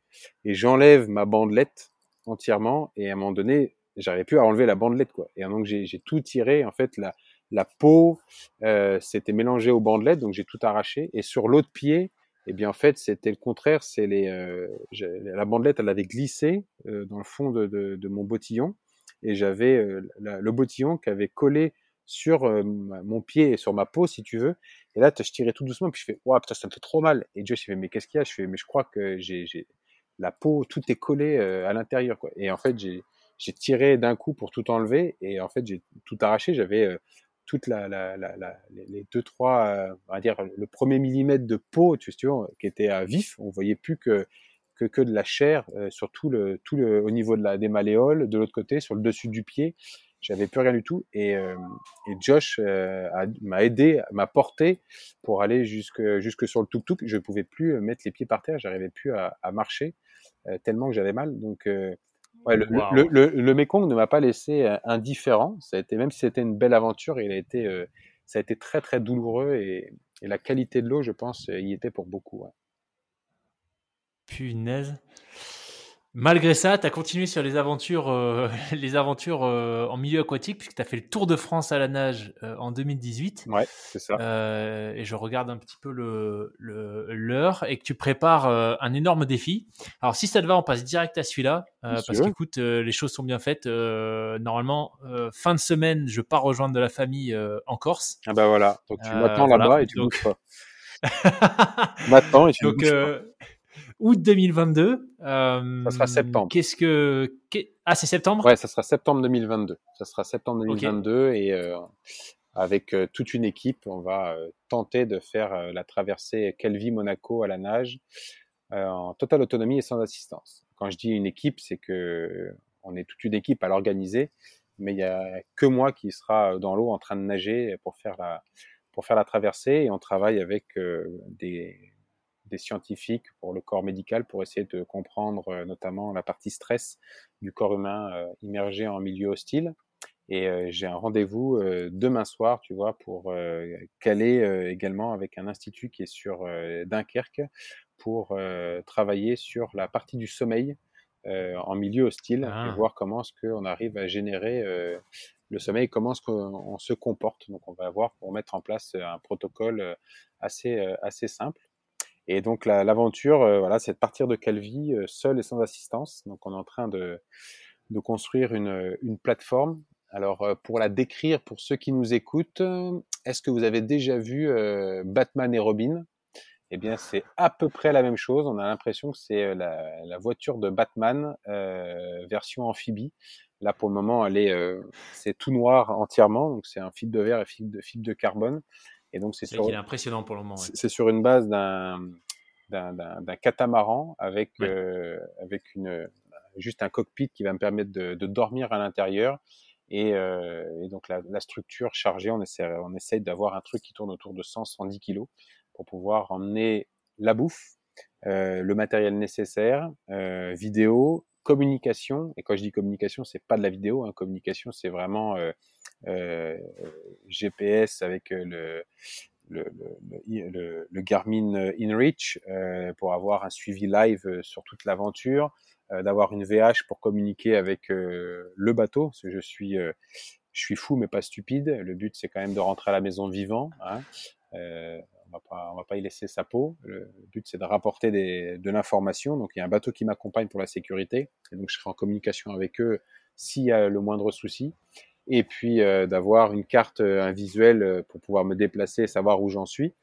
Mais après, euh, ils ne viennent pas m'aider, donc à bord, il y aura les vidéastes, les dronistes, photographes, également un médecin, mon préparateur physique, le skipper pour mener à bien mmh. le, le voilier, et puis normalement, il y aura également euh, des deux startups euh, qui, qui travaillent une qui est très en lien avec l'environnement, qui s'appelle Capilum et qui euh, collecte les cheveux dans les salons de coiffure pour les transformer en boudin et euh, collecter des hydrocarbures en mer. Donc on va euh, déployer ça pendant la traversée.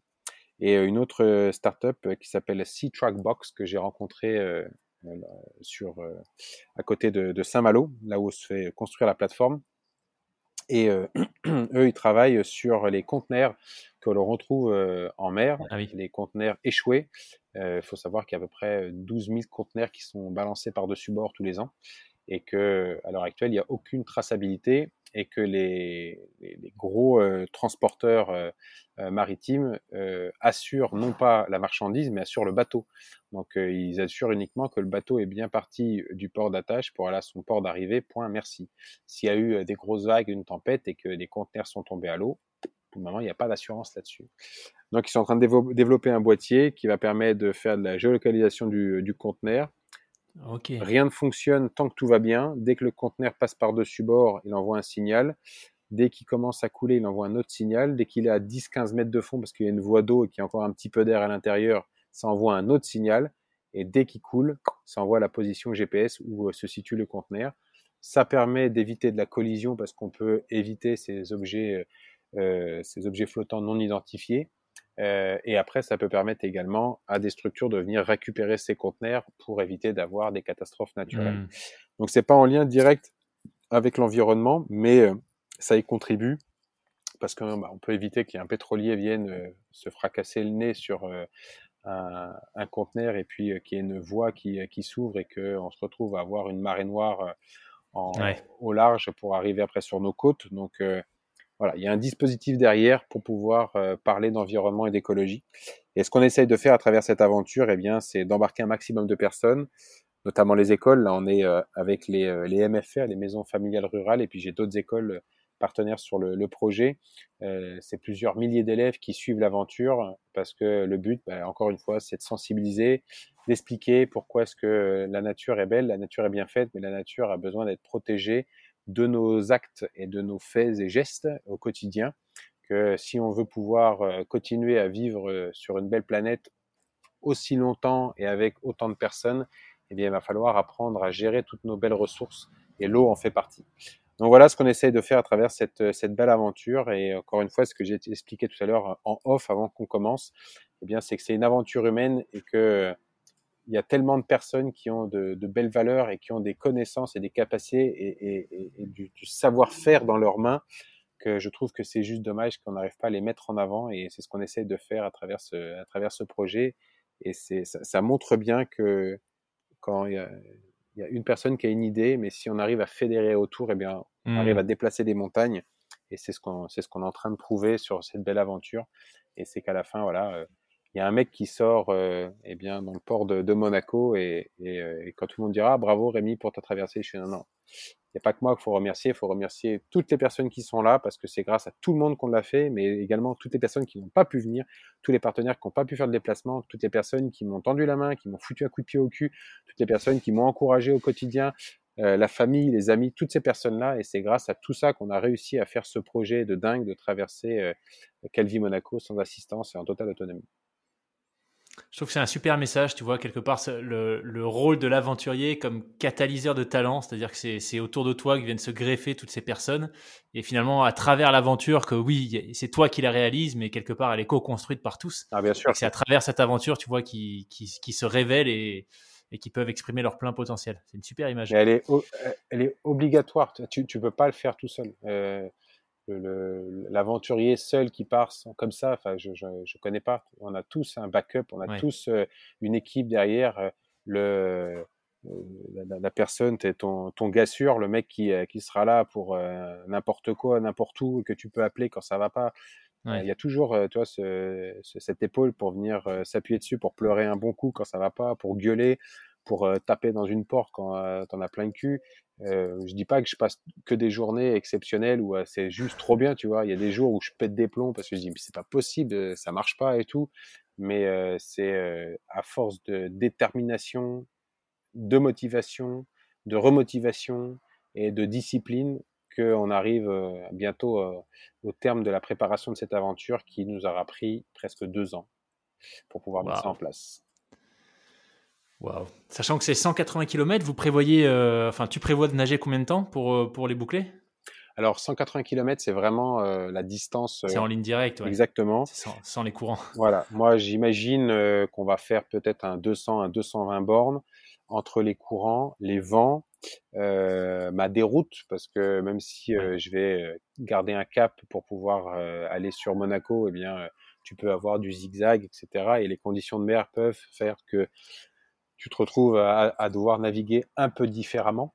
Mais euh, on estime entre 8 et 15 jours. Alors c'est très aléatoire, hein, 8 jours et 15 jours, c'est du, simple au double. Mais les conditions sont tellement euh, particulières en Méditerranée. Euh, je ne sais pas si vous, les auditeurs, vous avez déjà eu l'occasion de naviguer en Méditerranée, mais je me, souviens de, de Sandrine, qui est une pote euh, que, que, j'ai rencontrée sur un stage de survie et qui m'avait accompagné pendant le Tour de France à la nage euh, en tant que bénévole. Et elle avait fait euh, la portion entre entre Cerbère, je crois, et, et, et, et, le Bar, Barcarès, un truc comme ça, je sais plus. Un truc. C'était vraiment la, la première étape de remise à l'eau en, en, Méditerranée, tu vois, à la frontière espagnole, on mmh. attaquait. Et elle me dit, euh, on échangeait souvent, et elle me dit, euh, mais putain, mais Rémi, trop bien. T'arrives en Méditerranée, mais la, Méditerranée, mais c'est trop bien, c'est super, c'est beau, il fait beau, c'est calme et tout ça. Ok, super. On arrive à Cerbère, on passe la nuit, orage toute la nuit. On n'avait pas eu, on n'avait pas eu une seule goutte de pluie de Dunkerque jusqu'à Andaille. Hein. On a eu euh, quelques nuages, quelques petites gouttes d'eau, mais rien d'exceptionnel, quoi. On arrive à Cerbère, orage toute la nuit. C'est quoi ce truc de malade?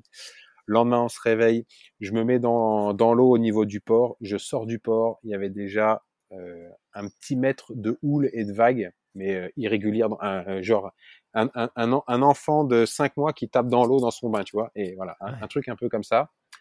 Et là, j'avance, je sors euh, du, du, port et je passe la, la petite pointe euh, au niveau de Cerbère, et là, 1m50, dans tous les sens. J'ai fait deux heures, j'ai dégueulé, dégueulé, dégueulé dans l'eau, j'en pouvais plus. Pouvais ah ouais. Ah ouais, ouais, mais un mal de mer, de chien, j'arrivais plus à, à, me concentrer, tout ça. Et tu avais Sandrine qui était sur le petit bateau qui, qui m'accompagnait avec euh, Yann. Euh, J'étais posé sur le bateau, je vomissais sur le bateau, j'en pouvais plus. Et les vagues, Sandrine, je m'en toujours, on est arrivé, euh, on est, est sorti de l'eau Sandrine, euh, qui avait une, une, petite touffe de cheveux, elle avait les cheveux, mais comme ça, tu sais, euh, les Jackson 5, un machin comme ça, recouvert de sel, les cheveux qui tenaient tout seul sur sa tête. Elle avait du sel dans les oreilles, dans le nez. Je lui dis, alors la Méditerranée, c'est super la Méditerranée. C'est quand même un plan d'eau, hein. Elle m'a dit, putain, j'aurais jamais cru. Hein. Je fais, ouais, c'est ça, ouais. Je fais, moi aussi, j'aurais jamais cru. Et ça a été comme ça. On a eu plusieurs journées de, de, de malades en Méditerranée.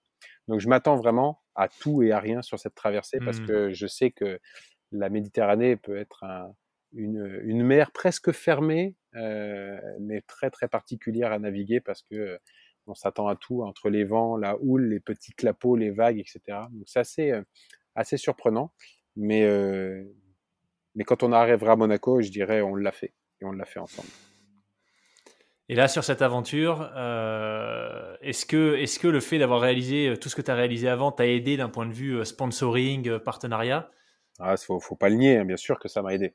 C'est ce que c'est ce que tu as acquis dans le passé, c'est les liens que tu as créés, les, contacts qui, qui, ont, qui se sont créés et tissés entre les gens, qui, qui ont fait que bah, les gens me font confiance et, et, que je me donne à 100% et ils savent que, que je fais les choses à 100% pour pour mettre en avant ce projet qui n'est pas que le mien en fait, parce que mes partenaires euh, ils sont pour beaucoup et donc du coup je leur dis c'est pas mon projet, c'est notre projet et je veux que vous soyez euh, euh, partie prenante de, de, de, cette aventure. Je veux qu'on puisse le vivre ensemble, le partager ensemble. On est en train de caler une conférence de presse fin juin à Paris.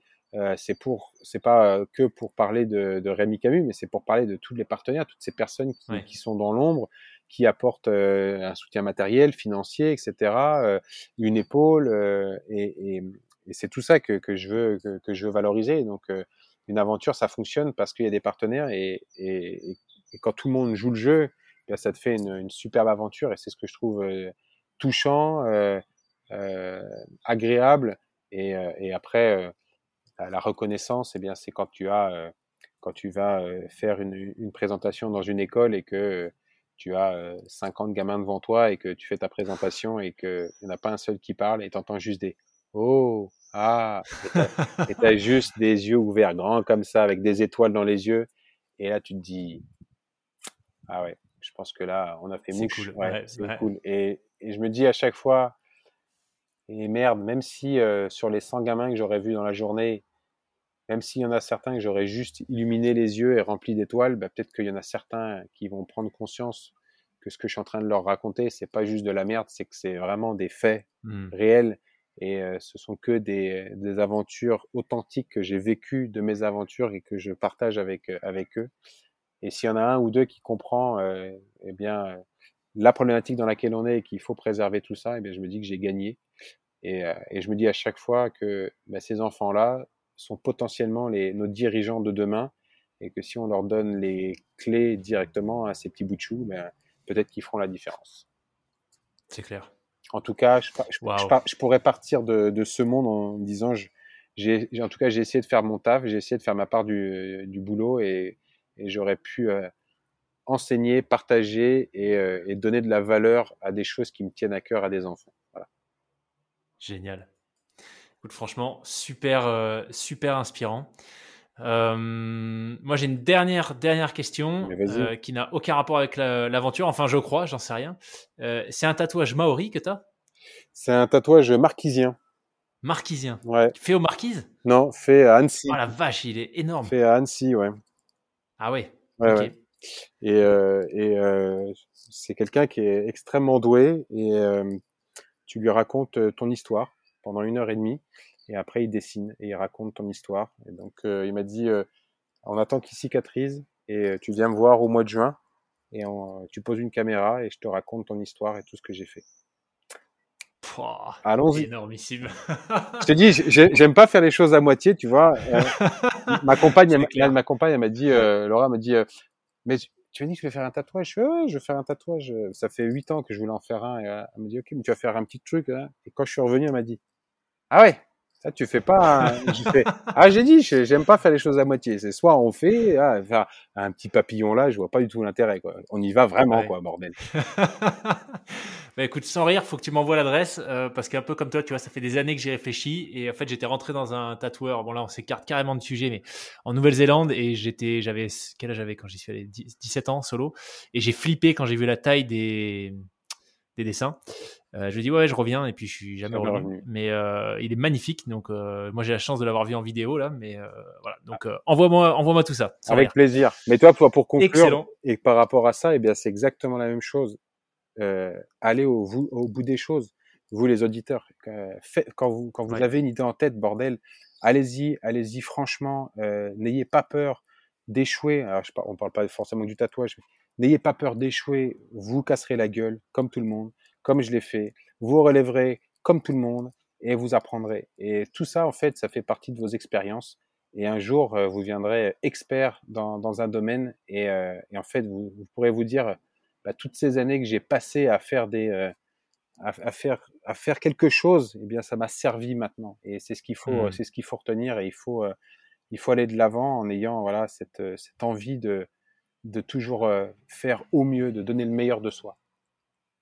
Bah, écoute, moi, c'est vraiment ce que je retiens de l'échange. Tu vois, tu, nous l'expliquais que euh, la, vie d'explorateur pro, euh, c'est pas euh, juste les beaux posts sur Instagram, mais que ça a été, enfin, c'est forcément beaucoup d'efforts, des sacrifices, des galères et de la persévérance. Et quand on voit ton parcours que tu as commencé en 2011, hein, c'est ça? 2010 à préparer, ouais, 2010, ouais, 2011. la réalisation on se dit qu'effectivement, bah voilà, pour en arriver là où tu en es aujourd'hui, il y, a eu, il y a eu quand même des, des grosses, grosses étapes. Donc Rémi, franchement, merci beaucoup. C'était un super échange. Je me suis régalé. Euh, si ça en plus si ça si ça déclenche un tatou euh, ah, marquisien, bah voilà. ah, euh, voilà, comme ça j'aurai une excuse. Je pourrais dire à ma femme, écoute, j'y peux rien, Rémi. Voilà. Mais euh, non, franchement, merci beaucoup. Euh, si les gens veulent suivre l'aventure Calvi Monaco, le mieux c'est quoi? C'est Instagram, ton site internet? Alors il va y avoir Instagram, mais ça, ça va s'appeler The Next Exploration. on va dissocier les trucs. Et il va y avoir également le site internet qui va, qui va s'appeler thenextexploration.fr. et on est en train de le terminer. Le site devrait sortir fin mai, début juin, et il y aura l'explication de toute l'aventure. il y aura la phase de préparation, on en parle, la phase de réalisation et la phase de restitution pour bien décrire les deux ans où ça a été vraiment galère. à réaliser, à mettre en place. Et puis ensuite, eh bien, il y aura le suivi GPS. Et en fait, sur le sur le, le, petit boîtier Garmin, je vais avoir un suivi voilà, toutes les cinq minutes euh, ah avec une carte euh, en temps réel de mon parcours. Et il va y avoir également euh, de la photo. Alors je l'annonce tout de suite, les photos ne seront pas contractuelles, elles ne seront pas prises dans l'aventure. Effectivement, je m'appelle pas euh, Thomas Pesquet, je ne peux pas euh, communiquer par le satellite et envoyer de la data, euh, voilà, à gogo. Donc les photos seront prises entre le 13 et le 18 juin parce qu'on part tester la plateforme dans la baie de Saint-Brieuc et on viendra alimenter avec des photos qu'on aura prises sur la baie de Saint-Brieuc. Par contre, le texte qui y aura à côté sera un texte fait le jour même sur l'eau parce que je serai en communication en VH et je pourrai envoyer du texte euh, par le satellite directement pour que le webmaster puisse alimenter les réseaux, etc. Et après, il y a une autre petite surprise. Euh, ah. Très rapidement, euh, il y a un mec qui nage et beaucoup de personnes étaient, avaient envie de participer à l'aventure mais ne savaient pas comment. Et donc, on est en train de créer le Calvi Monaco en digital. On va tester l'aventure bientôt. Et donc, toutes les personnes qui pourront, voudront le faire pourront, non pas en nageant, mais sur les rameurs qu'on a dans les salles de sport et dans les salles de crossfit qui s'appellent les Concept 2. Et en fait, vous allez pouvoir mettre votre téléphone portable, plugger directement en Bluetooth sur le, sur le rameur et il va y avoir une histoire à suivre avec des cadences à respecter. Vous allez pouvoir faire ça seul ou en duo pendant 7 jours, pendant 14 jours. Euh, vous, euh, vous la bourre pour aller euh, le plus vite possible en respectant les cadences. Et chaque inscription, parce que je veux que les gens ils s'engagent, c'est ce que je demande à chaque fois, même à mes partenaires, je veux que les gens soient des, personnes engagées sur une thématique, sur l'environnement l'écologie. C'est pas quelque chose à prendre comme ça à la légère. Je veux des gens qui soient engagés et donc chaque inscription sera payante euh, et il y aura, euh, je crois que ce sera 10 euros et sur les 10 euros, il y aura 3 euros qui seront reversés aux ONG avec qui je travaille sur le projet du Calvi Monaco. Donc voilà, donc vous allez pouvoir euh, faire un défi sportif euh, du Calvi Monaco en ayant, euh, en, contribuant sur l'environnement, sur des ONG qui, qui agissent au quotidien pour préserver les mers et les océans. Voilà. Excellent, génial. C'est super sympa ce, mix, euh, tu vois, entre suivre et participer de manière, euh, ce qu'on voulait, ouais. manière digitale, c'est top. Ouais. On voulait avoir. Euh, super. Et eh ben écoute, je mettrai, je mettrai tout ça en description de l'épisode, évidemment. Et puis, eh ben écoute, en tout cas, moi, je vais, je vais suivre le Calvi Monaco puis la suite de tes aventures avec attention. Et écoute, je te souhaite bah, tout le meilleur pour ce défi et puis pour les, pour les prochains. Ça me va, c'est parfait. Merci beaucoup Loïc en tout cas. Merci à vous les auditeurs d'avoir euh, écouté ce podcast. C'était bien cool de partager tout ça avec vous et je vous dis à très très vite. À bientôt Rémi. Ciao.